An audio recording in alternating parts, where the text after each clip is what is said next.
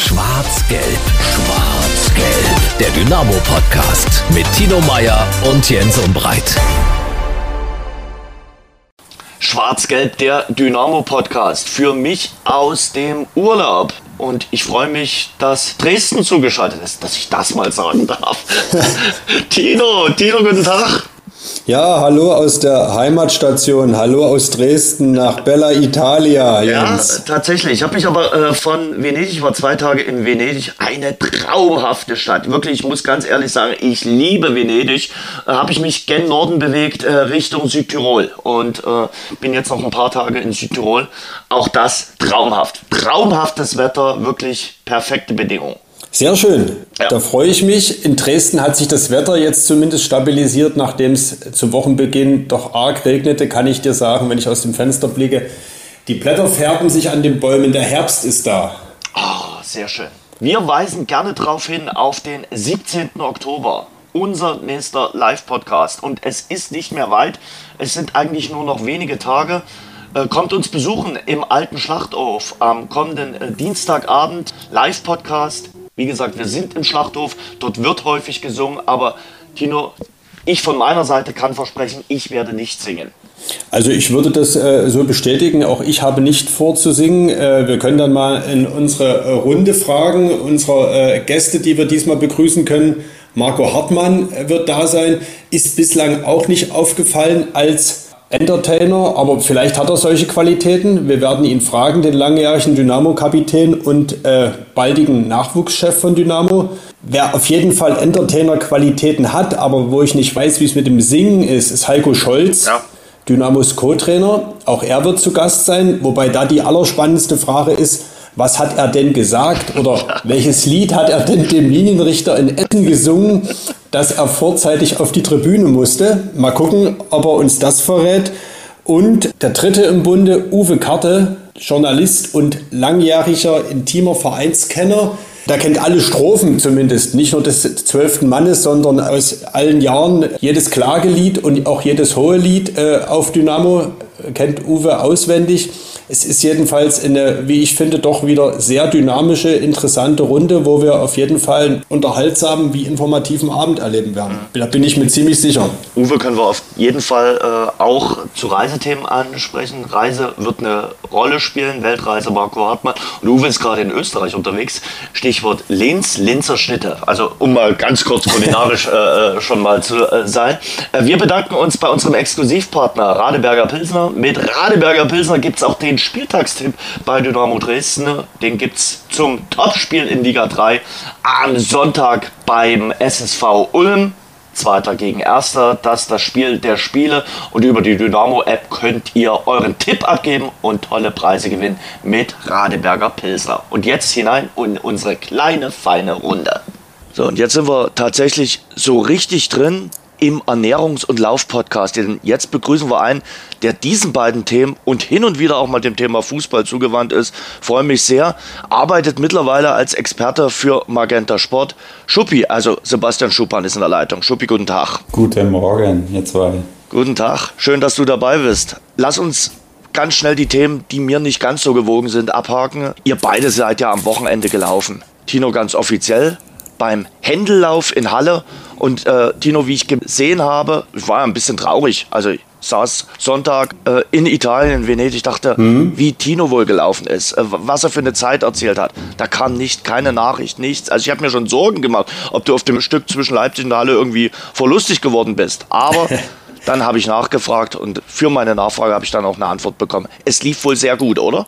Das stimmt, es lief sehr gut und ich muss korrigieren, ich bin, der Händellauf ist ja der Halbmarathon und mhm. der ist nur in Halle, ah. sodass das mit dem verlustig äh, äh, gehen die Gefahr gar nicht so groß war. Aber ja, es lief, lief sehr, sehr gut und ich wollte dich im Urlaub natürlich nicht stören oder jetzt irgendwie mit meiner Zeit vielleicht noch irgendwie so ein schlechtes Gewissen einreden, dass du zwischen Pizza und Pasta und allen süßen Verlockungen, die Italien zu bieten hat, dass du dann noch irgendwie dich genötigt siehst, laufen gehen zu müssen oder so? Gestern mal auf dem Laufband, weil ich das Pistazieneis abtrainieren wollte, aber Pistazieneis, also ich liebe wirklich Pistazieneis. Also in Venedig hatten die dort äh, eine Bude, wo ich sage, das beste Pistazieneis meines Lebens. Muss man wirklich Wenigstens einfach mal sagen. ein, eine, eine Sache, die wir zusammen haben, die wir gemein haben. Ja, Ach, das gibt's nicht. Das mag ich auch richtig gern. Ja, wahrscheinlich, weil es Also grün ist. Weil es dich genauso an den Matcha erinnert.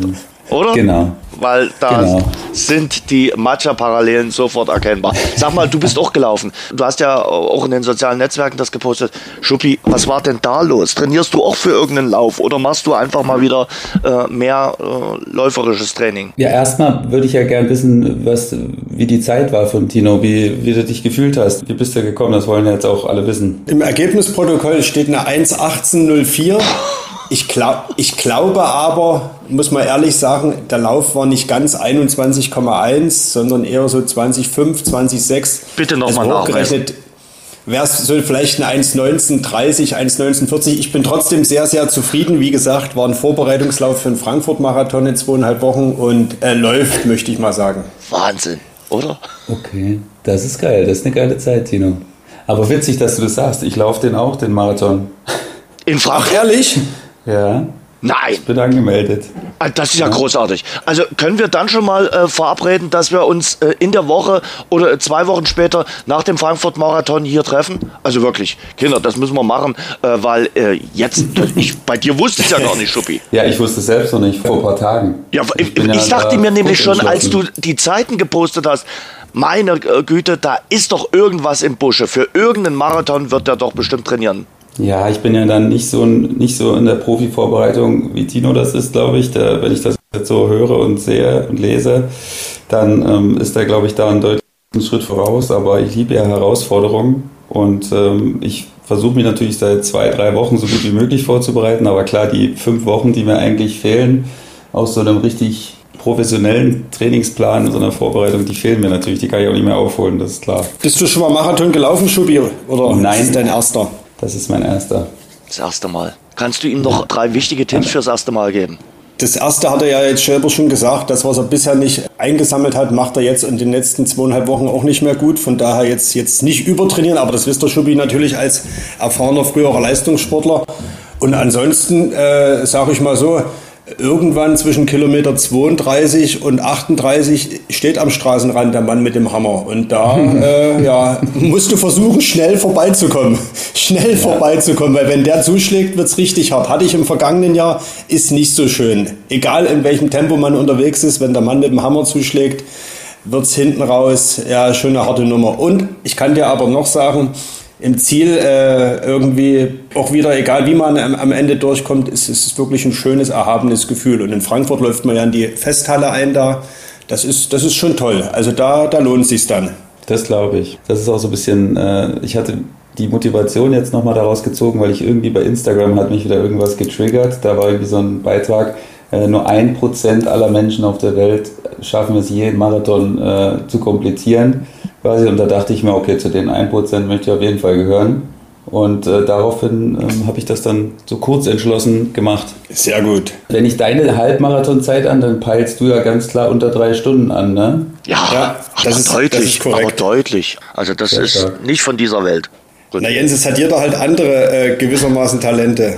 Ich hätte vielleicht mal öfter laufen sollen und weniger schreiben oder so, aber ich, du hast deinen Job, deinen Traumjob gefunden, Ja. genau den richtigen und bei Schubi werden wir es jetzt sehen, ob er nicht der bessere Läufer gewesen wäre. Das werden Ja, wir. doch, Läufer ja- war ich schon immer ein guter. Doch, er ist schon wirklich, das muss man auch sagen. Also äh, viel das gelaufen stimmt. ist Ich hat er entsinne mich. lang Ja, ist er, stimmt. aber dort ist er auch immer äh, gerne mal durchbeleidigt worden. Jedenfalls im er auch. Ja, das auf jeden Fall. Das gehört ja dazu. Ja, das, gehört, das werde ich auch jetzt noch, wenn ich da lang, als Experte langlaufe, werde ich da Echt? auch noch durchbeleidigt manchmal. Ja, so ein paar, so ein paar gibt es immer. Aber das ist ja, da pushe ich mich ja ein bisschen hoch. Großartig. Stört mich ja nicht mehr. Damals hatte ich noch ein bisschen mehr Probleme damit, sage ich, aber jetzt bin ich da ein bisschen entspannter geworden. Welche Talente, um mal zum Fußball zu kommen, wo ja auch, soweit ich weiß, hin und wieder gelaufen wird, äh, hatte denn Dynamo Dresden am Samstag äh, bei diesem 0 zu 0 äh, bei 1860 München? Vorwiegend Defensive, oder? Schuppi. Ja, also ich meine, das war jetzt ein Spiel, was viel sich zwischen den Strafräumen, glaube ich, abgespielt hat mhm. und wo eine Menge guter Verteidigungsarbeit äh, auf beiden Seiten vorhanden war. Ich meine, 1860 hat sich auch sehr stabilisiert, was die Defensive angeht. Ich glaube, die haben jetzt von den letzten vier Spielen dann inklusive Dynamo-Spiel 3 zu 0 gespielt. Haben eigentlich nur ein sehr kurioses Tor in Ulm gekriegt, wo ich immer noch nicht weiß, äh, wie das passieren konnte. Das habe ich mir noch fünfmal angeguckt. Das ging eigentlich nicht. Und äh, dementsprechend glaube ich, kann man mit einem Auswärtspunkt dann doch leben. Ja, normal auch. Und auch wenn du merkst, äh, klar reden sie da nicht so offensiv drüber, aber eigentlich muss ja 1860 München äh, auch andere Ansprüche haben und die werden sie auch äh, haben intern. Klar, äh, defensiv bin ich bei dir mit Verlat als Abwehrchef, das sieht hinten gut aus. Aber ganz ehrlich, nach vorne war das auch nicht die Wucht in Tüten. Als Gastgeber für so ein Topspiel, da erwarte ich mir ja, dass du auch irgendwas entfachst, Tino. Naja, ich sag mal so, äh, als ich letzte Woche das Unentschieden irgendwie ein Stück weit prognostiziert habe, war es die Defensive, die mich da angeleitet hat. So, äh, ja, ich wollte es so in, in, so einem Nebensatz verpacken. Also es war die Defensive, die mich bewogen hat, auf Unentschieden zu tippen, weil nämlich Tatsache beide Mannschaften defensiv gut sind und am Ende so einer englischen Woche, äh, ja, das ein Stück weit ja eine Kraft und eine Willensfrage ist. Ich bin bei dir, Jens. Offensiv fand ich das jetzt nicht viel von 1860. Und deswegen wird es am Ende äh, ja auch, glaube ich, nicht reichen, da irgendwo ganz oben mitzuspielen. Aber defensiv stehen die ganz, ganz ordentlich und von daher sage ich, war das für Dynamo jetzt auch mehr ein gewonnener Punkt als zwei verlorene mhm. aus meiner Sicht. Mhm.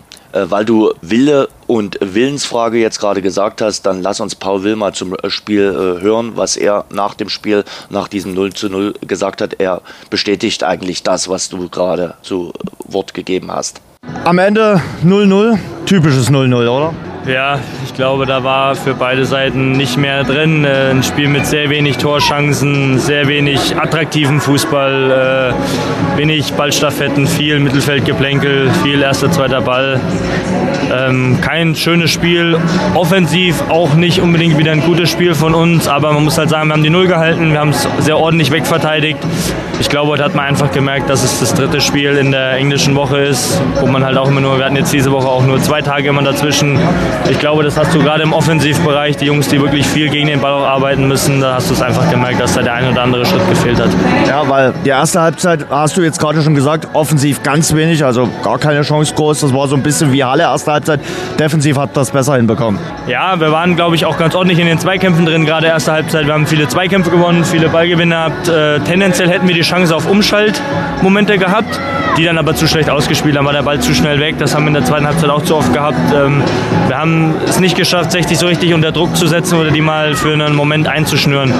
Das Einzige, ich glaube, ich muss, muss wieder ein Elfmeter sein, wenn ich das richtig, die Jungs, die es unten sich angeguckt haben, meinten, es muss ein Elfmeter gewesen sein.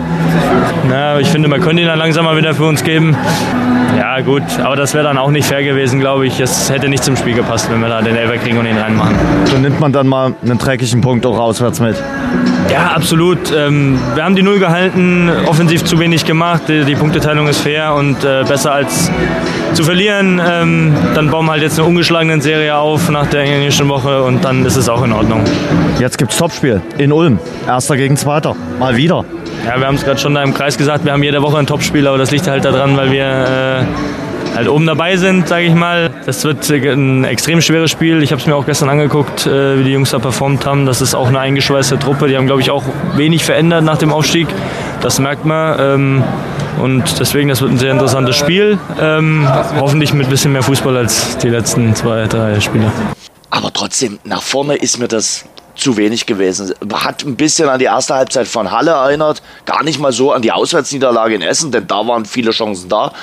Aber das mit dem Chancenarbeiten war in München wirklich sehr, sehr schwierig. Also wie viele Torchancen für Dynamo habt ihr denn gezählt? Zwei, vielleicht den, den Freistoß, die Chance von Hermann. Und das war es doch aber schon. Und dann sicherlich die strittige Elfmetersituation, über die wir noch zu sprechen kommen. Gab es noch mehr? Ich habe nicht viel mehr gesehen, ehrlich gesagt. Das war relativ mager, köstlich. Aber ja, wie gesagt, auch von beiden Seiten. Ich meine, Zwarz hat einen Kopfball, den darf er schon machen mit seiner Qualität eigentlich und auch äh, als Mittelstürmer, den musste er eigentlich in Anführungszeichen nur dahin köpfen, wo er herkommt, in die Ecke. Mhm dann kann auch da der starke Triljaca äh, nichts machen. Das war dann für mich eigentlich schon eine der größeren Chancen im Spiel und Hermann, ja, Da hat mir so ein bisschen die Überzeugung gefehlt, ehrlich gesagt, in der Aktion, weil die Schussposition war eigentlich eine gute, fand ich. Das war gut freigespielt. Und äh, den musst du halt dann mit mehr Überzeugung machen. Da hatte ich gedacht, äh, mit dem Selbstvertrauen, den man als Tabellenführer hat, kann man den vielleicht äh, besser veredeln. Aber gut, machst halt am Ende auch nicht jede Chance rein, von daher. Vielleicht hat Luca Herrmann momentan nicht so das ganz große Selbstbewusstsein. Vielleicht fehlt dem auch mal, ähnlich wie bei Tom Zimmer, Schieds- und Torerfolg, Tino. Naja, ich sag mal so, er sollte ja, glaube ich, schon das Selbstvertrauen daraus ziehen, dass er jetzt ein Stück weit ja wirklich unangefochtener Stammspieler ist. Ich glaube, wer, wer das vor der Saison oder, oder beziehungsweise in der Sommerpause im Trainingslager prognostiziert hätte, ich glaube, das hätte der äh, Luca Hermann selbst nicht geglaubt, dass er so fest jetzt in der Startelf äh, einen Platz hat. Ich sag mal so, es gibt halt Tage, da gehen die rein, aber ja, es war der, der Abschluss, den hält wahrscheinlich jeder Torhüter. Hm, stimmt schon. Es war am, am Ende passt es irgendwie zum Spiel. Ne? Es fehlte so in den gegnerischen Strafräumen so die absolute Überzeugung. Und ein Stück weit hatte ich so das Gefühl, beide Mannschaften sind mit dem Unentschieden auch irgendwo zufrieden. Das war in Essen ganz, irgendwo ganz anders. Da war, hat man Dynamo angemerkt, dass sie hier mehr mitnehmen wollen, aber auch von Essen kam deutlich mehr und da war deutlich zu spüren, dass die auch gewinnen wollen. Dieses Gefühl, hatte man jetzt am vergangenen äh, Samstag nicht unbedingt. Luca Herrmann äh, steckt natürlich auch in der Szene schlechthin mit drin, oder? In der Nachspielzeit. Eure Meinung? Lasst mal hören. Also für mich schon irgendwie Elfmeter. Da fehlten äh, dem Schiedsrichter Robert Hartmann. Ist Robert Hartmann nicht der Videoschiedsrichter gewesen damals beim Spiel äh, Bochum gegen äh, Dortmund, wo er quasi äh, auch äh, gesagt hat, es wäre kein Elfmeter gewesen? War er doch auch, oder? Puh, Jens, da erwischte mich jetzt auf dem falschen Fuß, das kann ich dir nicht sagen. Ich Meine, glaube, da, dann hat man auch noch gemerkt, dass er nämlich großer Bayern-Fan gewesen ist. Äh, aber dann hätte er Elfmeter, dann hätte er ja Elfmeter für Dynamo pfeifen müssen, weil dann kann er ja die Löwen nicht leiden. Äh, Oder hat er so ein großes bayerisches Herz, dass alle bayerischen Vereine einschließt? Würzburg inklusive. Um Man weiß es um nicht. Um Ball zu Schuppi zu spielen. Ja, Schuppi, sag mal, Elfmeter oder kein Elfmeter? Ja, also ich meine, es war wieder so eine typische Szene äh, von einem Spieler, der den Ball verliert vorher mit Leroy Quadro, ne, mit dem Heuer selbst zusammengespielt äh, in Würzburg und äh, riskiert dann natürlich alles, eigentlich zu viel in der Situation aus meiner Sicht. Also ich glaube, wenn man Elfmeter pfeift, kann sich überhaupt keiner beschweren und hätte sich auch Lee, glaube ich, nicht äh, beschwert, weil das schon das Risiko zu groß war, was er da gegangen ist. Ne? Er geht da quasi mit 100% Intensität in den Zweikampf und ich glaube, äh, Hermann hätte den Körper noch einen Tacken besser reinstellen können, dann rammt er ihn noch klarer um, glaube ich. Und so, somit war es dann, glaube ich, dem Schiedsrichter ein bisschen zu heiß in der Nachspielzeit, ähm, den zu geben. Ich glaube, er hatte eine gute Sicht, soweit ich mich erinnern kann. Also daran hat es jetzt nicht gelegen. Er hat die Szene, glaube ich, äh, gut und klar gesehen. Und wenn er gepfiffen hätte, hätte sich keiner beschweren dürfen. Aber Definitiv. erklärt mir mal, was macht es denn den Unterschied? Äh, wahrscheinlich, ich höre raus bei dir, Sebastian, in der 67. Minute hätte er ihn möglicherweise gepfiffen das macht doch keinen Unterschied. Es ist doch genauso, wie wenn ich irgendwo im Strafraum gefällt werde. Auch dann ist es Elfmeter, ob ich da nun äh, an der Seite oder mittendrin am Elfmeterpunkt gefault werde. Und äh, ob ich jetzt in der 90. Minute im Strafraum zu Fall komme oder in der zweiten Minute, das macht doch keinen Unterschied. Generell nicht, aber die Schiedsrichter haben natürlich trotzdem, sind ja auch nur Menschen. Also ja. die wissen natürlich auch, dass in der 94. dann der Gegner keinen Gegenangriff mehr hat wahrscheinlich und dass er dann wahrscheinlich wirklich das Spiel äh, komplett selbst entscheidet. Und deswegen glaube ich, hat er ein bisschen gezögert, hat ihm die hundertprozentige Klarheit gefehlt. Also ich hätte sie gesehen, aber ich versuche ja nur hier die Situation des Schiedsrichters zu erklären und dass er sich wahrscheinlich nicht zu sicher war, um in dieser Minute dann diesen Elfmeter zu geben. Und ist menschlich, aber war wahrscheinlich eine Fehlentscheidung am Ende des Tages. Also für mich am, am, am Bildschirm in der Live-Szene dachte ich, das ist Elfmeter. In der Zeitlupe hätte ich es auch gesagt. Ich habe aber auch gleichwohl gesehen, dass der Schiedsrichter wirklich einen sehr, sehr guten Blick auf die Szene hatte. Von daher dachte ich, wenn der das nicht pfeift, dann ist es vielleicht doch nichts. Aber unterm Strich würde ich dabei bleiben, es ist einer der klareren Elfmeter. Jetzt nicht äh, absolut, aber es gab an, an, an der Schulter eine Berührung, es gab unten irgendwo einen Kontakt und von daher, ja, das reicht am Ende. Und dann sagt Jakobacci, der Trainer von 1860 München, ja, ich bin froh, dass äh, ein Bundesliga-Schiedsrichter diese Partie gepfiffen hat, damit dann wirklich nur ein klarer Elfmeter gepfiffen wird. Das konnte ich jetzt auch nicht ganz nachvollziehen. Ich glaube, Markus Anfang hat ihm nachher nochmal gesagt, guck dir die Szene nochmal genau an, dann wirst du sehen, dass es ein klarer Elfmeter war. Und klar, ich tue mich ja da jetzt nicht rausnehmen, ich sehe es sicherlich ein bisschen auch durch die schwarz-gelbe Brille. Aber in der Situation, und Luca Hermann sieht es ja genauso, wenn wir ihn jetzt gleich hören, kannst du durchaus Elfmeter geben. Auch wenn es die 90. Minute ist. Luca, wir müssen gleich über die Szene schlechthin reden. Nachspielzeit. War es einer? Ja, war ein Elfmeter.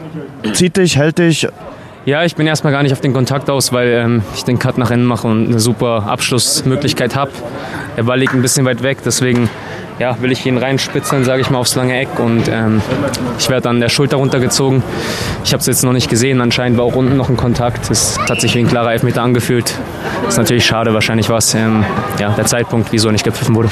Wollte ich gerade sagen, es ist die 90. Minute und da pfeifst du dann wahrscheinlich nur, wenn du dir 100% sicher bist. Ja, ist meine Interpretation auch. Also ist, ist schwierig, ist ähm, ernüchternd, aber kann man nicht ändern jetzt. Du bist einer der Hauptdarsteller dieses Spiels, dieses 0 zu 0, weil du auch eine der ganz, ganz wenigen Chancen hattest. Also Chancen können wir heute an einer Hand abzählen. Das stimmt leider. Es ist gerade ein bisschen schwierig. Wir hatten jetzt ja, man muss auch sagen, wir hatten sehr viel in den Knochen jetzt mal, hat uns angemerkt. Wir haben versucht am Anfang zu pressen, es hat ganz gut geklappt. Aber wir haben auch gemerkt, dass es ähm, ja, ziemlich kräftezehrend ist. Wir hatten jetzt immer nur zwei Tage zwischen den Spielen und ich sag mal, der Offensivdrang hat ein bisschen drunter gelitten jetzt die Tage. Das hat man heute auch wieder gemerkt, dass dann die Abläufe nicht 100% gestimmt haben, vor allem das Tempo in den Abläufen, hätte ich gesagt. Und da müssen wir ein bisschen besser sein, um uns mehr Sprossen zu erspielen. Wobei ich, klar, du hast mit dem Akku sicherlich recht, englische Woche, letztes Spiel. Ich hatte aber in der Schlussphase dann wirklich den Eindruck, jetzt könnte er noch mal anziehen. Und äh, da sind die ja auch verwundbar. Äh, die mögliche Elfmetersituation entspringt ja in einer Spielzeit. Ja, so ist es. Wir haben am Ende wieder würde ich sagen, ähm, konzentrierter mit Ball gespielt. Wir haben dann wieder, sind ein bisschen schneller geworden, ein bisschen aktiver. Zwischenzeitlich haben wir sehr viel über lange Bälle versucht, hinter die Kette, was heute gar nicht funktioniert hat, wo das Timing nicht gestimmt hat. Das hat uns dann ein bisschen rausgebracht und am Ende war es dann wieder ein Tick besser. Ja, trotzdem war es jetzt nicht so, dass wir schon ja, wie wir es schon hatten, ja, den Gegner hundertprozentig niedergerungen haben. Das müssen wir wieder hinbekommen. Deswegen müssen wir jetzt gut regenerieren und dann ja, wieder die Schlüsse draus ziehen. Und dann habt ihr ein Topspiel in acht Tagen. So ist es. Topspiel auswärts wieder. Wir freuen uns drauf. Ist auch okay, einen Punkt aus München mitzunehmen, muss man sagen. Jetzt gerade mit, mit der kurzen Pause, mit den Fahrten hin und her. Trotzdem ist natürlich unser Anspruch, ähm, gerade offensiv es nochmal besser zu machen. Gegen den Ball war es, denke ich, insgesamt eine runde Leistung. Irgendwie, Tino, so richtig Glück haben sie mit den Schiedsrichtern momentan nicht. Essen, wo der auf Fall einmal den Krampf hat im Fuß bei der Abseitssituation. Und auch am Samstag, muss ich jetzt mal sagen, kannst du da definitiv Elfmeter geben. Gleicht sich aber immer aus. Man hat so ein bisschen das Gefühl, dass sich die Szenen zu Ungunsten von Dynamo gerade häufen. Aber das ist, glaube ich, gerade so eine temporäre Geschichte. Ich bin da voll bei dir. Und ich glaube, auch Markus Anfang hat die Hoffnung zumindest in, in München geäußert, dass sich so etwas im Laufe der Saison ausgleicht, ist ein Stück weit eine Binse, aber ich glaube, das wird auch so sein. Und Dynamo hatte ja auch schon Szenen, ich erinnere an das Spiel gegen Ingolstadt, wo wir am Ende, jetzt sind, ich glaube, 2-0 ging es aus für Dynamo, ne? wo wir äh, über, danach über einen klaren Heimsieg gesprochen haben, der zweifellos verdient war, aber trotzdem gab es da ja auch eine sehr, sehr strittige Szene mit dem Platzverweis für den Ingolstädter, wo man im Nachgang sagt, so hätte man den Platzverweis nie geben dürfen und da hatte Dynamo irgendwo auch Glück. Ja. Ich habe jetzt eine Statistik gelesen, Baba Grafati, der frühere FIFA-Schiedsrichter, bewertet ja die strittigen Szenen oder vermeintlich spielentscheidenden Szenen. Da steht es wohl gerade 4 zu 2 zu Ungunsten von Dynamo. Also vier Entscheidungen, äh, die nicht gepfiffen wurden äh, gegen Dynamo und zwei Entscheidungen, wo Dynamo Glück hatte, wo man hätte auch nicht pfeifen dürfen. Also ja, man könnte das, den Eindruck haben, dass die Schiedsrichter es nicht äh, äh gerade gut mit Dynamo meinen, aber dass er jede Woche auch ein anderer Schiedsrichter ist. Ich glaube, das wird sich bis spätestens nächstes Jahr im März, April einigermaßen ausgeglichen haben. Ich äh, wollte nur sagen, was mir so jetzt, also ich meine, ihr seid ja ganz nah dran. Ne? Ich bin natürlich nah dran, aber eher allgemein in der dritten Liga, weil ich ja auch den Überblick behalten muss. Ähm, gefällt mir Dynamos Reaktion. Ihr könnt mir gern widersprechen, wenn, wenn ich da nicht alle Interviews oder so gehört habe. Aber ich finde das äh, eine sehr gute Einstellung aktuell. Man hätte sich natürlich da deutlich mehr noch aufregen können darüber und hätte wettern können und äh, hätte da irgendwie noch lospoltern können, aber man strahlt so dieses Selbstvertrauen aus, ja, ne, das, das wird sich wieder ausgleichen. Ist zwar nicht so schön gewesen, aber ne, wir nehmen das so hin und äh, beim nächsten Mal wird es besser. Und ich finde halt diese Einstellung gut. Du vermittelst den anderen den Eindruck, ne, dass du einfach sagst, auf lange Sicht kann uns eh keiner aufhalten und ähm, ob da der Schiedsrichter das jetzt versucht für zwei Spiele, ist äh, egal, sondern wir sind die, die das bestimmen und ich finde das eine, eine, eine super Einstellung, eine tolle Einstellung und das verdeutlicht quasi die Tabellensituation auch, ne, dass man da sehr, sehr gut mit umgeht. Aber ihr könnt mir gerne widersprechen, vielleicht habe ich da auch zu wenig gesehen, aber so ist mir das aus neutraler Sicht aufgefallen. Nee, das ist schon so. Das würde ich total bestätigen. Ich glaube, diese ein Stück weit Gelassenheit tut dann praktisch der Situation auch gut, tut Dynamo gut. Ich meine, das Umfeld, wissen wir alle, ist emotional genug. Die sollen sich, also die Mannschaft, der Trainer, die sollen sich intern aufregen und daraus Motivation ziehen fürs nächste Spiel. Und ja, wissen das ja alle, dass es ganz schnell auch wieder mal anders aussieht. Und ich meine, der Blick auf die Tabelle, wie du sagst, dass der gibt ja der Mannschaft recht, absolut auf dem richtigen Weg zu sein. Und jedes Spiel gewinnen, ich meine, das ist sowieso nur schwer möglich. Das schafft nicht mal der FC Bayern. Wie hat euch Lars Bünning gefallen? In neuer Funktion, hat ja äh, den linken Außenverteidiger gegeben. Ich hatte schon den Eindruck, dass der in der ersten Phase der ersten Halbzeit, wo er sich auch die gelbe Karte abholt, schon so seine Probleme gehabt hat, auch mit Ex-Dynamo Moritz Schröder. Ich habe von Lars viele Spiele gesehen als Linksverteidiger. Das ist nicht seine Kernkompetenz. Er kann das spielen. Er kann das auch mal für ein paar Spiele spielen, das ist klar. Ähm, aber er ist jetzt nicht der typische Linksverteidiger für mich, ne? der jetzt, wo man sagt, ey, der spielt da jetzt die ganze Saison, es sei denn, man setzt als Trainer quasi auf so eine Variante, wie wir damals Weltmeister geworden sind, dass man eher versucht, äh, hinten die vier sehr defensiv stabil zu halten und nicht so viel nach vorne einschaltet. So habe ich äh, das Spielsystem von Markus Anfang aber eher nicht kennengelernt. Ähm, da muss, glaube ich, auch viel Bewegung in die Offensive kommen. Und äh, dementsprechend kann es für mich dann nur eine, eine, Übergangslösung sein. Und ich glaube auch, dass Lars da nicht 100% auf Dauer zufrieden sein wird mit der Position. Und ja, Moritz Schröter ist natürlich ein sehr unangenehmer Gegenspieler, muss man auch sagen, weil der gibt natürlich Gas, ne? der kommt immer wieder, der geht immer wieder ins 1 gegen 1, der hat einen guten Speed der kann dich schon vor Probleme stellen, wenn du nicht 1000 Prozent auf Zack bist an, an dem Tag. Und ich glaube, das hat er auch in Phasen gemacht. Und ja, also ich meine, Lars ist da, glaube ich, mit anderen Ansprüchen zu Dynamo gekommen bisher. Das ist so ein bisschen, glaube ich, die Story, die so ein bisschen untergeht, aber auch aufgrund des Erfolgs von Dynamo, ähm, dass er noch überhaupt keinen Platz gefunden hat. Immer mal ein paar Einwechslungen, aber mehr auch nicht.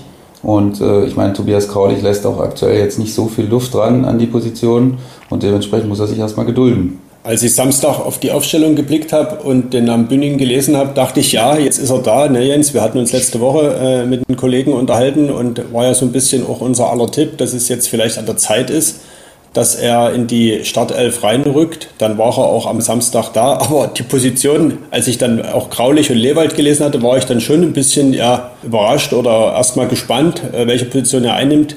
Linke Außenbahn, defensiv, ja, darauf hätte man dann irgendwo kommen können und fand das, äh, was du gesagt hast, Jens, völlig zutreffend, hatte seine Schwierigkeiten zu Beginn und wenn Schubi das jetzt so äh, bestätigt, dass er das zwar spielen kann, aber klar, als äh, Innenverteidiger ist das maximal eine Ausweichposition. Ne? Und Schubi, wie du sagst, das ist eine dieser äh, Stories, ne, die gerade gar nicht so zum Tragen kommen aufgrund des Erfolges, was ja auch gut ist. Ne? Wenn, man, wenn die Mannschaft Erfolg hat, hast du als Einzelspieler auch kaum ein Argument. Das geht ja gerade Robert Andrich, um mal noch einen Bogen in die Bundesliga oder zum Ex-Dynamo zu schlagen äh, ja ähnlich.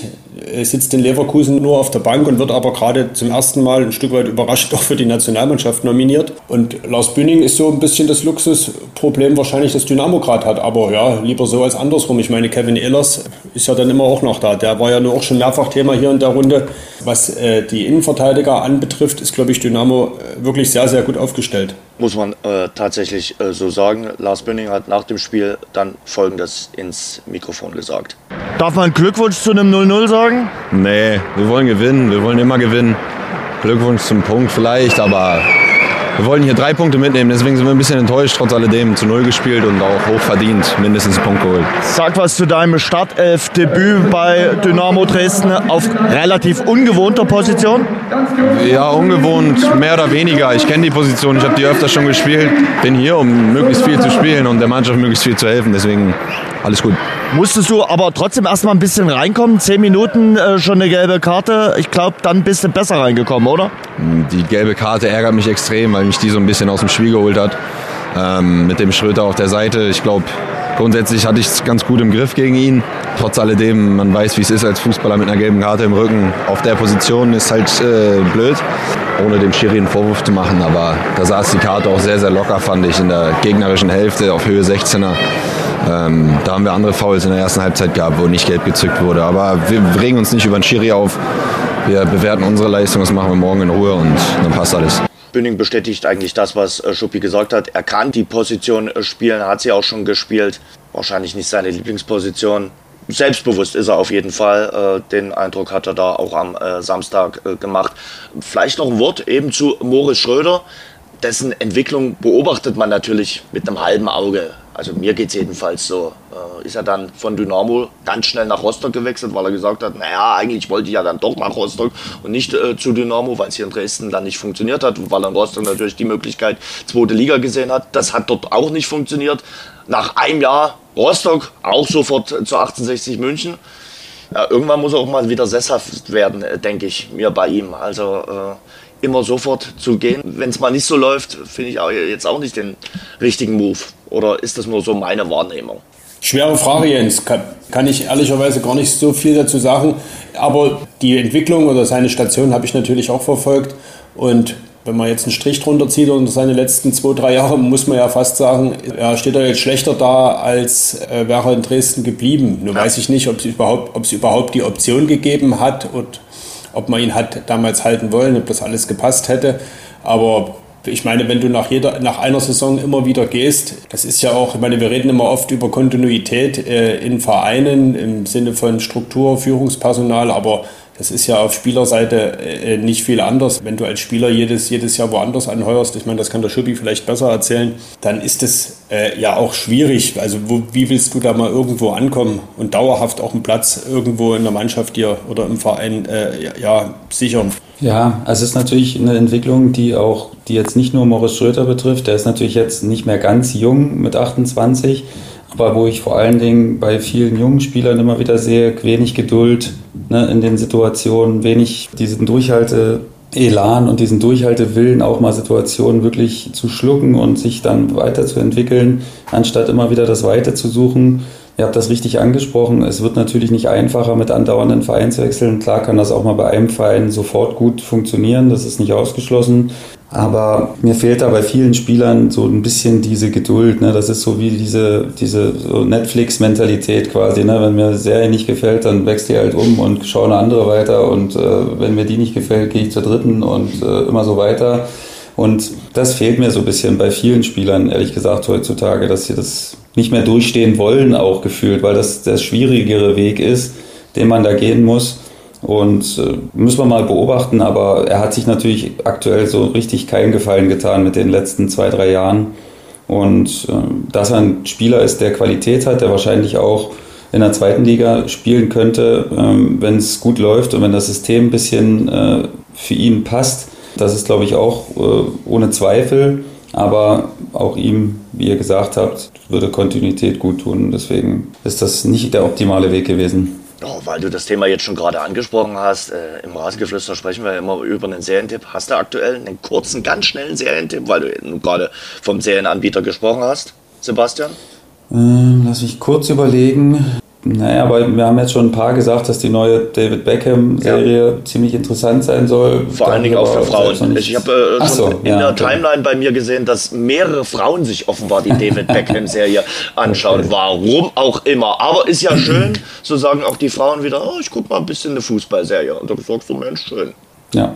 Kommen wir zum Topspiel. Topspiel am Sonntag. Mal wieder Erster gegen Zweiter. Dynamo beim SSV Ulm, bei den Spatzen. Wisst ihr, warum äh, die Spatzen das Wahrzeichen von Ulm äh, sind? Du wirst das uns gleich erzählen. Ich habe versucht, mich eher ein Stück weit vorzubereiten. Und? Und äh, mein Ausgangspunkt war, weil wir ja in den letzten Wochen eher kulinarisch unterwegs waren mit Lübecker Marzipan und Hallornkugeln und am Wochenende deftiges aus, aus München habe ich also geguckt, äh, für was Ulm steht. Da äh, fand ich Maultaschen, Spätzle und auch das Bierbrauen. Und es war aber eben auch von Ulmer Spatzen die Rede. Ne? Aber das hat mit Kulinarik und, gar nichts zu tun. Nee, ne? und genau, das hat mit Kulinarik nur gar nichts zu tun. Irgendwie geht's da, hätten die Spatzen, es geht irgendwie um Dächer oder so. Ich habe es äh, Beim äh, Bau äh, des Ulmer Münsters schafften es die Ulmer nicht, da mit großen Holzbalken Jawohl. durch das Stadttor zu fahren. Gerade als sie das Tor abreißen wollten, sahen sie einen Spatz, der einen Zweig im Schnabel trug. Dieser trug den äh, Zweig längs und nicht quer. Und dadurch ist der Spatz dann zum Wahrzeichen geworden, weil sie dadurch ihr Stadttor retten konnten. Klasse. Ich freue mich jetzt schon, wie wir, wie wir den Satz einbauen, lieber den Spatz in der Hand als die Taube auf dem Dach, Jens. Mal gucken, das werden wir doch. Also ich sag mal, uns dem Thema mal. Je nach Redakteur und je nach Boulevardmedium wird der definitiv kommen. Also ich sag mal, bei Essen wurden ja von, ich nenne keine Namen, aber wurden ja auch diverse Wortspiele äh, gebracht zum äh, Spiel damals von Dynamo Dresden. Und ich freue mich übrigens, das muss ich jetzt auch schon sagen, wird auch gleich nochmal ein Thema sein, Stichwort Spielplan, äh, schon auf das Spiel, das Auswärtsspiel beim Verl von Dynamo Dresden. Weil der Trainer vom Verl heißt Ende und dann kann man das schöne Roland Kaiser Lied Anfang und Ende singen. Ah. Ja. Gut, aber zurück zum SSV Ulm. Beide stehen oben. Beide wirken sehr eingespielt. Das haben wir bei Dynamo Dresden immer wieder betont, Sebastian. Durch die eine Saison, die Markus Anfang schon hatte in der Vorsaison und hat sich jetzt vieles eingespielt. Auch die Mechanismen wirken. Beim SSV Ulm ist es nicht groß anders. Ja, die haben einerseits erstmal sehr von ihrer Geschlossenheit profitiert ähm, und Vertrauen weitestgehend dieser Mannschaft aus der Regionalliga, was sich bisher als goldene Lösung äh, herausgestellt hat. Ähm, ich weiß nicht, ob ihr das auch wisst, aber sie haben einfach auch sehr viele Spieler mit wirklich Ulmer Vergangenheit. Mhm. Also da gibt es eine sehr große Identifikation von der Tribüne aufs Feld. Ne, ähm, da gibt es einige, Romario äh, Risch, dann gibt es den Joe Reichert, dann gibt es, äh, ich weiß nicht, ich glaube, Chessa ist auch aus Ulm. Und also da gibt es ganz viele Jungs, die wirklich irgendwie eine Verbindung zur Stadt haben. Und das ist, glaube ich, auch jetzt nicht mehr so alltäglich äh, im heutigen Fußball, dass du da noch so viele drin hast. Und ich weiß nicht, ob ihr euch erinnern könnt, wir haben ja den Talk vor der Saison aufgenommen und da hattet ihr mich nach Absteigern gefragt und da wollte ich auch Ulm nicht nennen, weil die bei den Magenta, äh, bei diesen Media Days, die man da macht, habe ich die, habe ich ja da so drei Kadetten von denen ein bisschen beobachtet Ne, das war dann hier Joe Reichert, das war Lukas Röser. Die haben mir einen extrem selbstbewussten Eindruck gemacht, aber ohne jetzt irgendwie, dass sie jetzt äh, arrogant waren oder dass sie das äh, auf die leichte Schulter nehmen oder so. Aber die haben einfach, die waren total überzeugt von ihrer Gruppe und die haben gesagt, hey, uns muss erst mal einer schlagen, ne, weil wir sind echt eine Truppe, die brutal zusammenhält und die ein klares System hat, guten Trainer. Und das haben sie bisher wirklich eindrucksvoll bewiesen. Und die haben jetzt auch nicht die Punkte geschenkt bekommen. Ne? Das muss man auch mal sagen. Also die haben echt auch gute Auswärtsspiele abgeliefert. Die sind zu Hause noch ungeschlagen. Die haben nur einen Unentschieden, glaube ich. Den Rest haben sie gewonnen. Und das ist echt eine Mannschaft, die du erstmal schlagen musst. Die stehen super stabil hinten und die haben dann ein paar Spieler, die ein bisschen überraschen. So ein Dennis Chessa, der hat natürlich auch schon mal dritte Liga gespielt, da ist aber bis dahin wenig aufgefallen. Jetzt wird er auf einmal als Zehner, wo er noch früher Linksverteidiger war, ist jetzt Zehner und äh, nimmt da entscheidend Einfluss auf die Spieler. Und das ist schon wirklich eine Sache, die sehr, sehr erstaunlich ist. Ich weiß nicht, wie ihr es so aus, aus weiterer Ferne betrachtet, aber ich finde das sehr erfrischend. Ja, wir gucken sicherlich, äh, Tino, speziell auch ein bisschen auf Lukas Röser. Der ist zwar jetzt schon eine Weile weg aus äh, Dresden und macht mir jetzt nicht den Eindruck, als wenn das für ihn ein ganz spektakuläres und spezielles Spiel ist, weil es schon eine Weile her ist. Aber ja, natürlich wird man auf ihn ein Auge werfen am Sonntagnachmittag, wenn er da gegen seine Ex-Vereine aufspielt. Auf jeden Fall. Ich meine, die Frage, die mich so ein bisschen umtreibt, jetzt äh, ähm, mehr denn je, ist Ulm das neue Elversberg? Ehrlicherweise kann ich mir die Frage gar nicht beantworten. Also wenn ich jetzt mal die, äh, die freien Fakten ranziehe, Schuppi hat schon einige genannt, wenn du nach zehn Spielen 20 Punkte gesammelt hast, da ist es erstmal egal, ob du dann damit Zweiter oder Fünfter bist, ist das erstmal äh, schon eine ganze Menge. Ich meine, die Heimstärke hat Schuppi angesprochen, das spricht für sich. Sie stehen defensiv einigermaßen stabil, haben äh, vorne genauso viele Tore oder im Angriff genauso viele Tore geschossen wie Dynamo.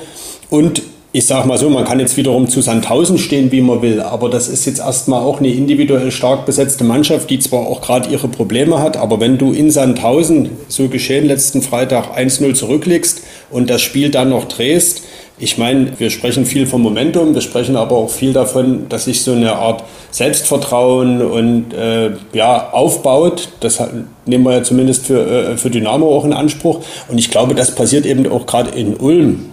Aber die Frage, ob Ulm das Elversberg ist, die, vielleicht kann Schuppi da äh, noch ein bisschen mehr Licht ins Dunkel bringen. Ich würde sie nicht, sie nicht auf einer Stufe mit Elversberg sehen, aber ich habe Elversberg damals letzt, äh, zu gleichen Zeitpunkt in der äh, letzten Saison auch nicht äh, für ernst genommen, So, von daher würde ich jetzt erstmal sagen, nein, weil äh, natürlich auch die Mannschaften, die abgestiegen sind, ich meine, Regensburg äh, performt schon ziemlich gut, aber ich denke, dass andere Mannschaften da auch noch stärker werden und dass sie jetzt gerade noch von der Eingespieltheit auch profitieren, den anderen Vereinen gegenüber, die größere Umbrüche hatten, warum auch immer, aufgrund von Abstieg oder äh, dass sie Spieler verloren haben. Und äh, deswegen glaube ich schon, dass sie irgendwann ein bisschen federn lassen werden. Aber ja, wie du gerade treffend gesagt hast, die Punkte, die nimmt ihnen erstmal keiner mehr. Das ist ein sensationeller Punkteschnitt, den sie aktuell haben. Zwei Punkte. Die Gegentore, das ist eins pro Spiel. Ich glaube, das würden sie auch unterschreiben, wenn sie das über die Saison so durchziehen äh, würden. Das ist auch noch okay. Ich würde sie jetzt nicht äh, sagen, dass, es, dass sie jetzt schon äh, die reinriechen können nach oben. Das würden sie wahrscheinlich selbst auch nicht sagen. Aber ich glaube, die sind einfach happy. Die holen die Punkte, die sie holen können. Und wenn das bis zum Ende mit reicht, dass sie mit dabei sind, dann werden sie da sicher auch nichts gegen haben. Gehe ich mal von aus. Johannes Reichert, den hast du schon äh, gerade erwähnt, äh, der fehlt natürlich am Sonntag, der ist gesperrt. Das ist ein wichtiger Spieler, der ihn da abgeht, Sebastian. Ja, auf jeden Fall. Das ist so ein bisschen die Seele des, des Teams. Ne, der ist sowohl auf dem Platz total wichtig, weil der, weil der wirklich so eine Art äh, Vorzeige-Zweikämpfer ist. Ne? Der schmeißt sich in alles rein, der ist sozusagen der Quarterback hinten äh, oder der Cornerback besser gesagt, wird vielleicht, äh, vielleicht bessere Aussage, du bist der Football-Fan Jens, äh, der quasi hinten äh, in der Dreierkette immer wieder diesen Blick hat, Bälle abfängt und vor allen Dingen auch die Truppe zusammenhält. Ne? Also der hat schon einen guten Sinn für die Mannschaft und was die Mannschaft mal braucht, ob sie auch mal ein bisschen Feuer braucht oder ja, also das ist äh, jemand, der wirklich, wo man sich eigentlich fragt, äh, warum hat er nie dritte Liga gespielt äh, in seiner Zeit, ne, weil der das eigentlich drin hat. Der hat natürlich auch schon das ein oder andere Tor gemacht, auch wenn es Elfmeter waren. Ähm, und ist sicherlich eine größere Schwächung, weil das ist dann, wenn wir mal ein bisschen auf die Schwäche von Ulm vielleicht kommen, das ist dann doch ihr größeres Problem, dass sie Ausfälle äh, zuhauf dann nicht kompensieren können. Das ist klar. Also da muss schon auch vieles in die richtige Richtung laufen. Die wichtigen Spieler müssen da an Bord bleiben, damit sie äh, dieses Momentum aufrechterhalten können. Und deswegen kann man jetzt einfach mal gespannt sein, äh, ob sie das jetzt äh, irgendwie kompensieren können. Für ein Spiel halte ich für möglich, für längere Zeit wahrscheinlich nicht. Kannst du uns was zum äh, Trainer sagen, zu äh, Thomas Wörle? Das ist ja jetzt nicht der ganz große Name, wie er die Sache dort macht. Ich kann nicht zu viel sagen. Ich habe ihn noch nicht persönlich kennengelernt. Ich hatte noch kein Spiel mit Ulmer Beteiligung bisher. Habe auch die Regionalliga Südwest jetzt nicht äh, extrem eng verfolgt in den, in den letzten zwei Spielzeiten. Was ich sehe, ist halt eine klare, eine klare Linie. Ne? Diese Dreierkette äh, mit einer guten Kompaktheit und dann eben äh, dieses gute Spiel auch. Also es ist jetzt nicht so, dass Ulm nur die Bälle nach vorne haut und dann hofft, dass, dass da irgendwie der liebe Gott äh, den Ball reinträgt, sondern die haben schon auch eine spielerische Qualität, die, ähm, die viele Mannschaften, glaube ich, bisher auch ein bisschen überrascht hat. Weil ich hatte es gesagt, die haben die Punkte nicht geschenkt bekommen und äh, die spielen durchaus ansehnlichen Fußball. Und äh, was man dann nicht vergessen darf in, der, äh, in dieser Causa ist quasi, dass äh, sie jetzt im letzten Spiel gegen 1860 ausverkauft waren. Ne? Das haben sie gewonnen. Das ist natürlich immer extrem wichtig bei solchen Spielen, wenn du nicht oft ausverkauft bist. Und jetzt, äh, hoppla hopp, sind sie wieder ausverkauft. Ja. Klar, wird Dynamo auch viele mitbringen, das ist klar. Aber äh, das wird wirklich ein ganz, ganz schwerer Gang für Dynamo, weil da eine Menge Euphorie dabei ist und eine Menge Wucht. Das Stadion ist jetzt nicht das stimmungsvollste, glaube ich, weil in dem Fall die Tatanbahn natürlich ein bisschen was wegnimmt. Aber trotzdem sind sie ausverkauft und dann musst du erstmal da bestehen. Das wird eine, das wird eine Herausforderung. Das hat uns äh, Stefan Trillatsch ja schon vor zwei, drei Wochen erzählt, äh, mit dem Blick voraus, dass dieses Donaustadion ein spezielles ist, eben durch seine Weitläufigkeit. Das ist man ja heutzutage gar nicht mehr gewohnt. Ne?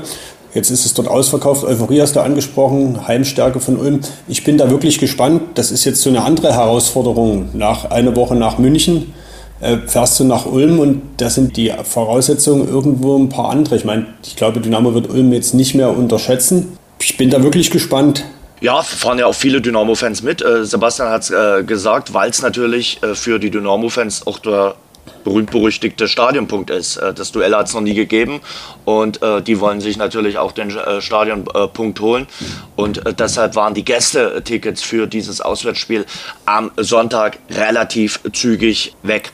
Auf eins kommt es natürlich an, endlich wieder mehr Chancen rauszuarbeiten. Auch wenn wir dann vielleicht in der nächsten Woche über die Chancenverwertung diskutieren. Aber mehr Chancen braucht es natürlich äh, beim Tabellenzweiten. Ja, das auf jeden Fall, weil ohne Chancen ist es halt schwer, äh, Tore äh, zu erzielen.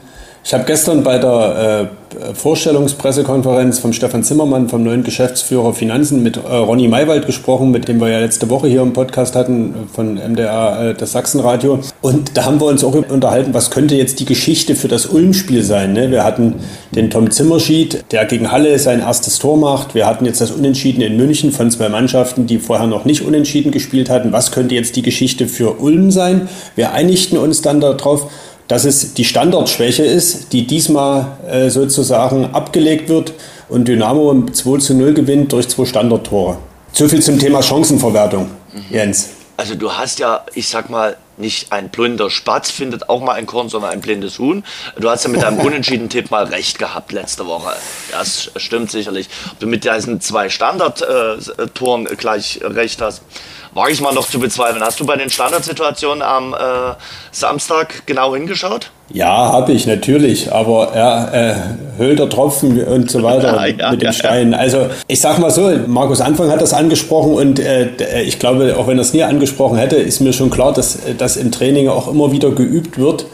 Und irgendwann sollte es ja auch mal klappen, weil die Spieler dafür, für Standardsituationen, also zumindest die Abnehmer in der Mitte hat Dynamo ja, die haben ja eine gewisse Lufthoheit. Es ist, äh, mangelt ja bisher immer nur an den genauen Eingaben in die Mitte. Wobei das ein Punkt ist, den ich mir selber immer schwer erklären kann, was daran so schwierig ist. Aber wenn es einfach wäre, würden es die Mannschaften ja öfter machen. Schubi, du, hast, du warst da auch immer ein guter Freistoßschütze. Vielleicht kannst du uns mal sagen, wie man es richtig macht. Ja, weiß ich nicht, ob ich so ein guter Freistoßschütze war, aber irgendwann habe ich halt äh, entdeckt, dass Tore köpfen einfacher ist als gute Freistöße spielen oder gute Eckstöße äh, spielen. Von daher habe ich dann irgendwann äh, die Taktik gewechselt. Aber ja, äh, du hast es richtig angesprochen. Also jetzt mal, wenn man die letzte Startelf nimmt, hast du mit Kutschke, mit Kammerknecht, mit Lewald, mit Kraulich und mit Bünning eigentlich fünf Top-Einläufer, ne, die ein gutes Kopfballspiel haben. Kraulich hat ein paar Tore gemacht in den letzten Jahren immer wieder. Bünning hat ein paar Kopfballtore gemacht. Äh, ich kann mich, ob ich auch an Kammerknecht erinnere, dass er letzte Saison ein paar Tore gemacht hat, zwei oder so bestimmt, oder? Ja, du hast eigentlich die Leute, die auch dahin gehen, wo es weh tut und die sie jetzt auch nicht äh, zu schade sind, mal den einen oder anderen Weg umsonst zu laufen, weil das passiert einfach immer bei einer Ecke. Ne, du läufst zehnmal umsonst und den elften kriegst du auf den Schädel und den musst dann halt, äh, den musst du reinmachen. Deswegen müssen wir ja nach dem Ausschlusskriterium sagen, dass die Eingaben einfach unzureichend sind bisher. Und da muss Markus Anfang vielleicht nochmal äh, ein oder andere Standardeinheit mit einfließen lassen, wo es einfach darum geht, dass jemand Selbstvertrauen bekommt, ne, der die Standards gut reinbringt. So einfach ist das nicht, wie ihr euch das vorstellt. Ne? Die müssen natürlich in einer gewissen Schärfe kommen, weil je langsamer der Ball kommt, desto einfacher ist er auch zu verteidigen. Ne? Das ist auch klar. Je länger der in der Luft ist, desto einfacher kann man sich darauf einstellen als Abwehrspieler. Und deswegen braucht er einen guten Mix aus Schärfe und auch ein bisschen Schnitt. Und äh, da ist guter Rat teuer. Also das ist ein Faustpfand, wenn du jemanden hast, der die Dinger verlässlich, sagen wir mal, sieben von zehn äh, gut reinbringt. Und eine Personalie will ich noch ansprechen. Kium Park ist dann auch wieder zurück. Ob das für den Sonntag schon reicht, aufgrund der Reisestrapazen sei mal auch dahingestellt aber der kehrt auf jeden Fall mit einem Lächeln zurück. Der hat äh, bei den Asian Games das Turnier gewonnen, die Goldmedaille äh, geholt mit seinem Land, 2 zu 1 im Finale gegen äh, Japan. Aber ich denke mal, bei dem einen oder anderen muss er sich mal kurz wieder vorstellen, weil der war ja ein Elende lang weg, knapp zwei Monate. Also das war schon ein langfristiger Ausfall von ihm. Aber zumindest er war nicht verletzt, sondern er steht in Saft und Fleisch, äh, Tino. Ja, auf jeden Fall. Und es war zumindest für ihn persönlich erstmal ein sehr lohnender äh, Ausflug. So eine Länderspielreise ist ja, äh, wenn die Liga weiterläuft, ist ja immer irgendwo auch ein Stück weit kritisch zu sehen. Aber äh, durch den Sieg äh, mit der Auswahl kommt er jetzt um den äh, Militärdienst drumherum. Zumindest ist das immer so äh, gesagt worden und dann denke ich, wird das auch so sein. Also das ist für ihn persönlich, glaube ich, erstmal ganz wichtig. Und zum anderen, denke ich, dürfte seine Rückkehr nicht nur ihm ein Lächeln oder der Sieg nicht nur ihm ein Lächeln ins Gesicht zaubern, sondern nicht zuletzt vielleicht auch Lars Bünding, weil da jetzt für die linke Seite nämlich noch eine, äh, wieder äh, eine Alternative äh, zurück ist. In den Kommentaren war auch zu lesen, zum Glück ist er wieder zurück. In sozialen Medien habe ich das gelesen weil er eben hinten links äh, äh, doch eine äh, sehr verlässliche und, und ja, ein sehr guter Spieler auch für, für, für, für Drittliga-Verhältnisse ist. Ich glaube aber nicht, dass er jetzt für Sonntag in Frage kommt, einfach aufgrund der langen Zeit, die er gefehlt hat. Er hat ja da auch jetzt ein paar äh, Spiele gespielt im Rahmen des Turniers. Kann ich mir nicht vorstellen. Also bis gestern war er auch in Dresden nicht zurück. Vielleicht kommt er heute vielleicht morgen, also das äh, ist eigentlich ausgeschlossen, dass er Sonntag dabei ist, aber generell ist es natürlich gut, äh, auch als auf der linken Außenverteidigerposition äh, ja wieder eine Alternative mehr zu haben. Sagst du mir noch was zu äh, Jan Jabakowski? Ich denke, das ist die aktuell schwierigste Personalie bei Dynamo Dresden. Also die Dinge waren doch klar besprochen im äh, Sommer, dass man sich trennen will. Dann hat Scherbakowski, gibt sicherlich verschiedenste Gründe, warum er keinen neuen Verein äh, gefunden hat. Er hat sicherlich auch in Cottbus nur bedingt Werbung in eigener Sache gemacht, keinen Verein gefunden. Und dann hat er nun mal einen Vertrag, das muss man eben auch sagen. Und hat sich so quasi beim Training wieder eingeklagt. Und es ist für beide Seiten, glaube ich, momentan nicht die angenehmste Situation, habe ich so den Eindruck. Naja, Markus Anfang hat das, glaube ich, vor dem Essensspiel äh, man äh, aus seiner Sicht ziemlich deutlich angesprochen. Also ein Weg zurück in das Mannschaftstraining, also in den 1A-Kreis sozusagen, gibt es aus meiner Sicht für Schabakowski nicht und das will Markus Anfang auch nicht. Von daher wird man jetzt, glaube ich, mit allen Kniffen arbeiten. Also ich glaube, man ist, glaube ich, ja rechtlich verpflichtet, Schabakowski ein Profitraining anzubieten. Ja. Einfach äh, sein Vertrag äh, sieht das einfach so vor. Ne? Insofern wird er im Trainingszentrum trainieren. Aber Anfang möchte, glaube ich, nicht, dass Schabakowski mit der ersten Mannschaft trainiert. Und irgendwie wird man jetzt versuchen, sich in die Winterpause zu retten. Gerade hat Markus Anfang das Glück, er kann sagen, äh, aufgrund der langen Pause, die Schabakowski jetzt im Sommer auch hatte, muss er erstmal wieder die Fitness erreichen, um mit der Mannschaft trainieren zu können. Wahrscheinlich hofft er so ein bisschen darauf, dass wir dann auch bald irgendwo im Dezember, Januar sind und dass in der Winterpause dann irgendwas passiert und man Schabakowski entweder ausleiht, den Vertrag auflöst oder, oder sonstiges. Ich meine, wir haben, äh, könnte zwei Beispiele nennen wo man auch gesehen hat, wie es zu einer Lösung kommen kann. Ja, der eine Barisch Artig, der ist der Fall insofern ein bisschen anders gelagert, dass er in Dresden keinen Vertrag mehr hatte. War ja auch in, oder ist ja, wie man jetzt in Magdeburg sieht, wirklich ein begnadeter Fußballer. Das wusste man in Dresden auch und trotzdem hat es ja hier nicht so funktioniert. Sein Vertrag in Dresden ist nach dem Abstieg ausgelaufen und dann war er ein halbes Jahr arbeitslos und das hat dem Artig zumindest mal den Kopf gewaschen. Zweites Beispiel ist Oliver Battista Meyer, der sich vergangene Winterpause hat nach Ferl ausleihen lassen als damals Schabakowski nach Cottbus ging. Und hatte auch arge Anlaufprobleme, wenn ich das so aus der Ferne äh, äh, richtig beobachtet habe und beurteilen kann. Und ist jetzt in dieser Saison aber einer äh, der äh, Garanten für eine wirklich gute Serie, die Ferl bisher spielt. Die haben wir ja auch als vermeintlichen Abstiegskandidaten gehandelt und alles, was sie jetzt gerade so zeigen und äh, allen voran Oliver Battista Meyer, dann scheint dem nicht so zu sein. Und das ist so ein Weg, sich ausleihen zu lassen, woanders Spielpraxis zu sammeln, das kann eigentlich nur der Weg sein für Schabakowski. Vielleicht muss aber Schabakowski erstmal zur Selbsterkenntnis äh, kommen und ja, die bei genau. ihm greifen, dass man merkt, vielleicht liegt es auch bei mir selbst, an mir selbst, äh, vielleicht muss ich auch an mir äh, ein bisschen was ändern, auch an meiner Einstellung etwas ändern. Äh, man redet immer so schön, Fußballprofi zu sein ist eine feine Sache, aber man muss es eben auch leben. Man muss professionell leben. Und da spielt viele Sachen eine Rolle. Was Radeberger alkoholfrei seinen besonderen Geschmack verleiht? Es ist der Kalister Aroma Hopfen, von dem wir extra für Radeberger alkoholfrei jedes Jahr mehr im Elbe-Saale-Gebiet anbauen lassen. Radeberger alkoholfrei. So großartig kann alkoholfrei schmecken.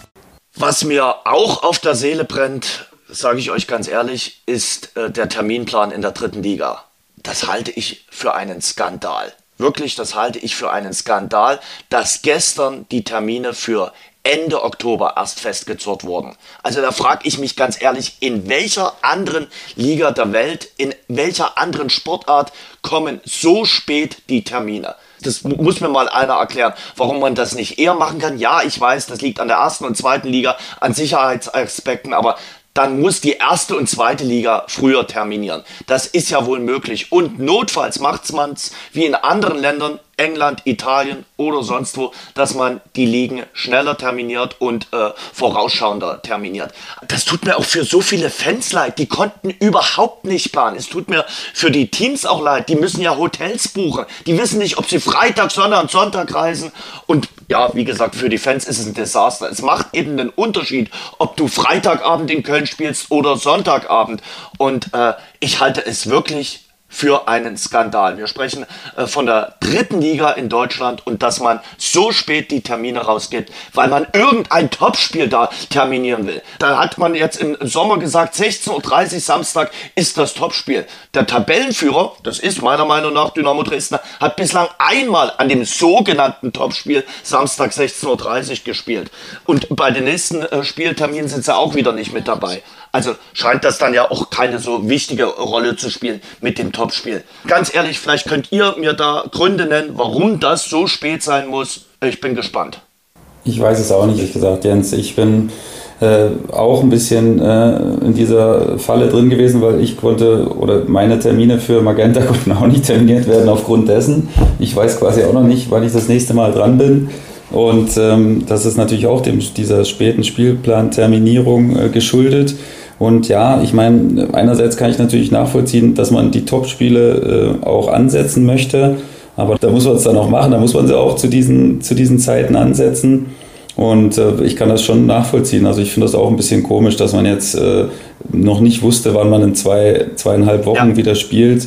Das ist für mich dann auch, wenn man dann sieht, dass die Top-Spiele dann jetzt auch nicht wirklich Top-Spiele sind, ne, die dann sowohl Freitag als auch äh, Samstagabend äh, stattfinden, dann finde ich das wiederum ein bisschen komisch, ehrlich gesagt. Dynamo jetzt hauptsächlich äh, sonntags gefragt, oder? Also viele Sonntagsspiele, unter anderem äh, gegen Saarbrücken, das Heimspiel gegen Regensburg ist an einem äh, Sonntag, in Ferl spielt man an einem Sonntag, also man wird so ein bisschen zum Sonntagsarbeiter, Tino. Naja, das Spiel in Köln ist dann Freitagabend, ne? einen Tag vor dem 11.11., .11., glaube ich. Ne? Oh, da haben wir keine äh, gute Erinnerung, sage ich dir übrigens. Wir haben mal an einem 10.11. Ja, ja, ja, in Köln gespielt. Genau. Kannst du Markus Anfang drauf ansprechen, dem huscht da wahrscheinlich so ein Lächeln durchs Gesicht, aber ganz ehrlich, also wie gesagt, das war ein grauenvoller Tag in Köln. Nee, aber weil du nach äh, Gründen fragst, du hast die erste, zweite Liga angesprochen, du hast Sicherheitsbedingungen angesprochen, die natürlich gewährleistet sein müssen. Ich hätte jetzt noch gesagt, Vielleicht hat was mit dem Fernsehen zu tun und hätte jetzt vielleicht versucht, Schuppi hier ins, ins, äh, vors Loch zu schieben. Aber äh, wenn ihr das mit den Topspielen richtig jetzt äh, auch äh, genannt habt, kann das ja gar nicht der Grund sein, weil ich glaube, Magenta würde sich ja dann auch andere Spiele aussuchen als, als, als die Partien, die jetzt die vermeintlichen Topspiele sind. Und Jens, du hast das richtig gesagt. Also Dynamo, die ja auch eine äh, ja, jetzt nicht nur Tabellenführer sind, sondern auch unabhängig von der Tabellensituation ja in gewissermaßen ein Größeres in dieser dritten Liga. Die spielen ja mit dem Mang. Ne? Die haben ja selten so ein heraus, eine herausgehobene Anstoßzeit. Und, und selbst wenn das jetzt, sag ich mal, ähm, mal Sonntagabend wäre, haben wir einmal gehabt gegen Aue ne? oder Freitagabend.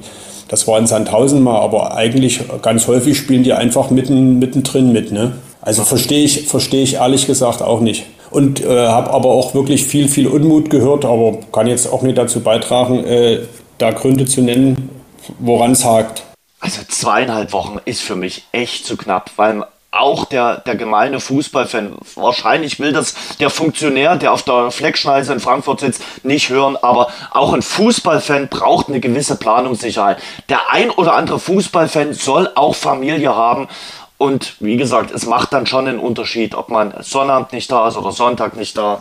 Und klar, für die Sportgemeinschaft nimmt man alle möglichen Strapazen auf sich, aber trotzdem, also es ist nicht ganz einfach. Und äh, viele haben da zu Recht ihren Unmut äh, ausgegeben, finde ich. Und äh, es waren ja nicht nur Fans von Dynamo Dresden, es geht ja quer durch die dritte Liga. Du hast vorhin schon äh, gesagt, äh, Tino, du warst gestern bei der Vorstellung von Stefan Zimmermann, dem neuen Geschäftsführer Finanzen bei Dynamo Dresden. Gibt ja jetzt drei Geschäftsführer. Erstmal, Schuppi, an dich die Frage. Ist sowas für einen Spieler von Bedeutung? Für den ist doch der Sportgeschäftsführer, der Sportchef, der Ansprechpartner schlechthin. Oder spielt das für einen Spieler eine Rolle, wer da noch kaufmännischer Geschäftsführer oder Finanzgeschäftsführer ist? Der stellt sich jetzt heute vor, da nicken sicherlich alle, sagen freundlich guten Tag, wünschen ihm viel Glück beim Rechnen und sagen sich, gut, dass ich ihn auch mal kennengelernt habe. Ja, du hast es, du hast es schon richtig gesagt. Also das, äh, das tangiert die Spieler jetzt eher, eher weniger quasi. Der kommt einmal rein, sagt Hallo, äh, sagt vielleicht noch was, was er sich wünschen würde oder wie seine Arbeitsweise ist. Und ähm, am Ende hat man da auch nicht viele Berührungspunkte, es sei denn, man ist irgendwie Kapitän und äh, wird da hin und wieder mal befragt vom Geschäftsführer auch, was aber eigentlich dann die Aufgabe vom, vom Sportgeschäftsführer ist. Und ich würde sogar noch überspitzt sagen, das kann ich auch aus meiner aus meiner Zeit äh, in der Funktion sagen, dass den Spielern eigentlich das Allerwichtigste ist, wer ist Trainer, weil der hat direkten Einfluss darauf, ob sie äh, spielen oder nicht. Und der Sportgeschäftsführer, ja, da tauscht man sich ganz selten mal aus. Aber dann sind dann doch oft die Berater auch in den Gesprächen äh, eher mit dem Sportgeschäftsführer, wenn es um Vertragsverlängerung angeht. Also das ist schon, mit dem hat man schon etwas mehr Austausch, aber das ist jetzt auch nicht so, dass das für die Spieler die wichtigste Position ist, sondern das ist ganz, ganz, ganz klar der Trainer und mit dem steht und fällt alles und deswegen ist auch die Position des Sportdirektors quasi, also das hat auf die Spieler jetzt nicht einen unfassbar krassen Einfluss. Mit wem handelst du die Siegprämien aus? Das machst du mit dem Sportchef oder mit dem Finanzgeschäftsführer? Ja, die Sieg, die ganz normalen Punktprämien sind ja im Vertrag verankert. Mhm. Also die, die, würden, die werden nicht mit dem Sportgeschäftsführer ausgemacht. Also klar, der verhandelt es mit dem Berater, logisch. Ne? Es sei denn, man hat eine einheitliche Mannschaftspunktprämie. Mhm. Das gibt es auch in der dritten Liga öfter, dass es eine einheitliche Punktprämie gibt und die quasi nicht verhandelbar ist. Und äh, was man mit dem Sportgeschäftsführer definitiv verhandelt, ist die DFB-Pokalprämie meistens. Ne? Also da setzt man sich mit dem Mannschaftsrat zusammen und äh, entweder versucht man von Runde zu Runde neu zu verhandeln oder man erarbeitet sich sogar quasi einen Plan, wie es ist, wenn man von Runde zu Runde weitergeht. Und das ist definitiv was, was man verhandelt, aber der Rest macht der Berater.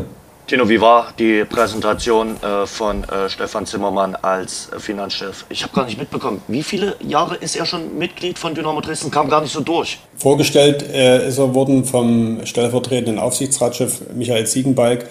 Der sagte 15 Jahre. Stefan Zimmermann hat das dann korrigiert. Er ist schon 17 Jahre Dynamo-Mitglied. Also die 17 hat insofern auch eine Rolle gespielt. Die PK dauerte rund 17 Minuten. Dann war alles Wichtige besprochen. Das passt dann ein Stück weit zu dem, was äh, Schuppi sagt es ist ein Sportverein ne? und da ist der Finanzgeschäftsführer ja Tatsache äh, ein Mann, der hinter den Kulissen im Hintergrund eher arbeitet, der praktisch die Dinge ebnet, aber ist jetzt äh, äh, nicht der Mann für die Öffentlichkeit, der Taktik erklären muss, der Niederlagen, Serien irgendwie verantwortet oder äh, thematisieren muss. Ich glaube, Stefan Zimmermann wird einmal äh, in der Saison auftreten bei der äh, Jahreshauptversammlung, Mitgliederversammlung und wird, wird den Jahresabschlussbericht vorstellen und ansonsten wird er im, denke ich, im Hintergrund eher tätig sein. Ich glaube, so ist mein Eindruck nach der gestrigen Vorstellungs-PK, das entspricht auch äh, ganz gut seinem Naturell. Also er ist da jetzt nicht die, die Rampensau, der Sprücheklopfer, sondern eher so mein Eindruck der nüchterne Arbeiter, was ja aber für so einen Finanzmenschen gar nicht schlecht sein muss. Zwei, drei äh, Sätze sind mir hängen geblieben. Stefan Zimmermann hat gesagt, er äh, steht für solides Arbeiten, für nachhaltiges Arbeiten und äh, verrückte Dinge, so hat er das gesagt, sind mit ihm nicht zu machen. Ganz spannend fand ich natürlich auch die äh, Frage, wie das jetzt mit der Zusammenarbeit klappen wird mit seinen beiden Geschäftsführerkollegen, denn in 70 Jahren Dynamo gab es zwar schon viele Konstellationen an der Führung oder an der Vereinsspitze, aber drei Geschäftsführer hatte Dynamo noch nie. Jetzt gibt es den Sportgeschäftsführer Ralf Becker, den seit 1. August äh, neu geschaffenen Posten Geschäftsführer Kommunikation, den äh, David Fischer innehat und eben äh, nun auch den Geschäftsführer Finanzen Stefan Zimmermann. Und Zimmermann selber hat gesagt, ja, es ist ein stetiger, ein offener Austausch. Mindestens einmal die Woche will, wird man sich treffen, tendenziell mehr. Und ihm ist wichtig, das hat er mehrfach betont, dass es keine Insellösung gibt, dass nicht jeder sein, seine eigene Suppe kocht, sondern dass die drei Geschäftsführer einen gemeinsamen Plan verfolgen, eine gemeinsame Strategie. Jetzt bin ich oder dürfen wir alle gespannt sein, äh, was das denn auch für die Zukunft heißt. Was jetzt die Zusammenarbeit allgemein betrifft, äh, der David Fischer und ich, wir sitzen zusammen auf der Geschäftsstelle. Da ist einfach schon mal örtlich gegeben, dass wir uns täglich sehen und täglich im Austausch sind. Ansonsten treffen wir uns mindestens einmal die Woche alle drei zusammen, tendenziell eher mehr. Wichtig ist uns allen, und das haben die ersten Gespräche gezeigt, dass wir alle drei offen miteinander umgehen, im stetigen Austausch sind, ähm, alle Themen auch miteinander besprechen und probieren, so wie es auch unser Vereinsname sagt, als Gemeinschaft aufzutreten. Äh, das ist mir persönlich auch sehr wichtig, also dass wir keine Insellösungen haben, dass äh, irgendeiner von uns dreien ja, seine eigene Suppe kocht, sondern dass wir alle drei zusammenarbeiten. Und ich denke auch nur so werden wir unsere Ziele zusammen als, als Gemeinschaft erreichen? Ja, ich glaube, von Ralf Becker, der Arbeitsbereich ist klar abgegrenzt und äh, der hat seinen Bereich. Ich glaube, wichtig wird sein, wie sich Fischer und Zimmermann in die Geschichte reinfuchsen, weil die müssen sich, glaube ich, so in die bisherigen Aufgaben, die äh, Wieland und äh, Vorgänger hatten, äh, reinteilen, oder? Ich glaube, das, das wird genauso sein, aber ich glaube, das ist äh, äh, auch leicht möglich, weil es ist eine Vielzahl an Aufgaben, die sich vorher an diesem Geschäftsführer, äh, an dem kaufmännischen Geschäftsführer, sag mal, äh, angebunden waren. Von daher äh, schadet das überhaupt nicht. Es sind ja nur einfach ein paar Themenfelder auch dazugekommen, Digitalisierung und so weiter. Äh, wenn das von zwei Leuten beackert wird, zumindest gestern wirkt es auch, dass es auch eine gewisse menschliche Nähe gibt. Aber am Ende, das wissen wir ja auch alle, äh, wird der Alltag den Weg weisen. Und wenn es die ersten kniffligen Fragen zu beantworten gibt, dann muss es sich halt bewähren. Ne? Das ist übrigens so das Zünglein an der Waage für mich auch für den Verein, weil das eben äh, in den letzten, wenn man da zurückblickt auf die letzten Jahre, war das eben die Position, wo man am wenigsten Kontinuität hatte. Und ich glaube, dass das dem Verein einfach auch nicht gut getan hat. Dass es einem keinem Verein gut tut, wenn man auf so einer strategisch wichtigen Position immer wieder neue Leute hat, immer wieder verschiedene Ansätze hat, immer wieder andere Ideen hat. Und äh, da kann sich kaum was einspielen. Und äh, ich glaube, dass gerade da Dynamo Dresden jetzt für Kontinuität sorgen muss in den nächsten Jahren. Das muss jetzt einfach mal eine Konstellation sein, die eine, die eine Weile Bestand hat, weil ähm, wenn man diesem Anspruch, dem der, dieser ganze Verein und die Region und die Stadt hat, gerecht werden möchte, dann ist das einfach unabdingbar, dass da auf dieser Position jetzt mal eine Kontinuität herrscht und ähm, ich hoffe, dass es, dass es jetzt so sein wird. Ich meine, das, die Hoffnung hatten wir jetzt alle, glaube ich, schon in den letzten Jahren oft. Sie wurde leider nie ähm, bestätigt. Und deswegen glaube ich, dass das so eins der letzten Puzzleteile ist, die der Verein braucht, um dann auch wirklich sich dann mal zu etablieren in der zweiten Liga und da auch mal eine Weile zu bleiben und dann vielleicht mal mit längerer Sicht dann auch mal sagen kann, ey, jetzt ist der Moment, dafür da. Jetzt können wir vielleicht auch mal den Blick ein bisschen nach oben reichen und vielleicht können wir irgendwann mal diesen, diesen großen Sprung erste Liga mal versuchen. Aber dafür musst du eben erstmal konstant in der zweiten Liga sein. Und äh, das ist dann schon auch, wenn man die letzten zehn Jahre anschaut, eine große Herausforderung. Das stimmt. Schau dir Union Berlin an. Äh, die haben auf diesen Führungspositionen eine große Kontinuität. Und Kontinuität, das hat Stefan Zimmermann ja gestern auch durchblicken lassen, wäre sicherlich wünschenswert und er will dazu seinen Teil beitragen. Männer, es hat Spaß gemacht, mit euch hier heute über Dynamo Dresden, über die dritte Liga äh, zu plaudern. Sebastian, Dankeschön an dich. Wie sieht das Wochenende aus? Bist du im Einsatz? Ich bin nicht im Einsatz, nein. Ich äh, habe berufliche, ich habe, vielleicht, ganz gute Idee. Vielleicht, ich habe berufliche Pflichten. Wir machen ein großes Sportsymposium äh, bei uns, was sicherlich sehr spannend ist für Physiotherapeuten und Ärzte und ähm, werde da am Samstag bei uns in Schweinfurt vor Ort sein und äh, Fußball werde ich dann nur im TV verfolgen und ähm, dann warte ich geduldig, aber auch neugierig auf meine neuen Einsätze, weil ähm, Stadionpunkte kann auch ich noch ein paar sammeln äh, in dieser Saison, wo ich noch nicht war und äh, ich hoffe, dass der ein oder andere da noch dazukommt und Eins kann ich sagen, die dritte Liga macht mir extrem viel Spaß. Ich weiß, ihr wollt so schnell wie möglich raus, das äh, verstehe ich auch. Das ist legitim, aber dieses Jahr macht es mir wirklich extrem viel Spaß, weil es so ausgeglichen ist wie lange nicht mehr. Also Dynamo Dresden ist für mich immer noch der klare Favorit, aber dahinter ergibt sich so ein breites Feld. Du kannst überhaupt nicht sagen, Essen gewinnt zweimal, jetzt verlieren, jetzt kriegen sie auf einmal zwei Klatschen.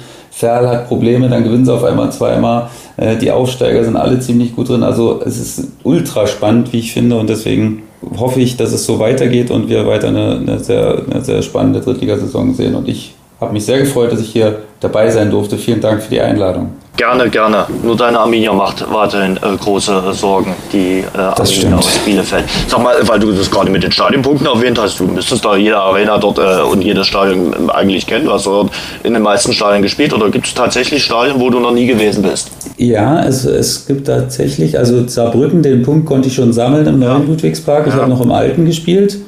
Ne, ähm, ja, das, das Ulm? Ulm, ja, das wäre in der Tat ein Stadion, was ich noch nicht äh, bei mir drauf habe. Eins der wenigen. Ah. Ich glaube, die anderen habe ich fast alle. Das Ferler Stadion, was jetzt neu gemacht ist, habe ich noch nicht gesehen. Da hat jetzt Alexander Ende im Magenta-Podcast gesagt, dass, es, äh, dass sich das unbedingt jeder mal angucken soll. Na gut, Ähm, wenn er das sagt, dann werden wir mal gucken, ob das irgendwie möglich ist. Aber nee, sonst, äh, sonst habe ich eigentlich alle. Aber Ulm würde mir noch fehlen, ja. Erster Advent, 3.12. spielt Dynamo Dresden beim SV Verl.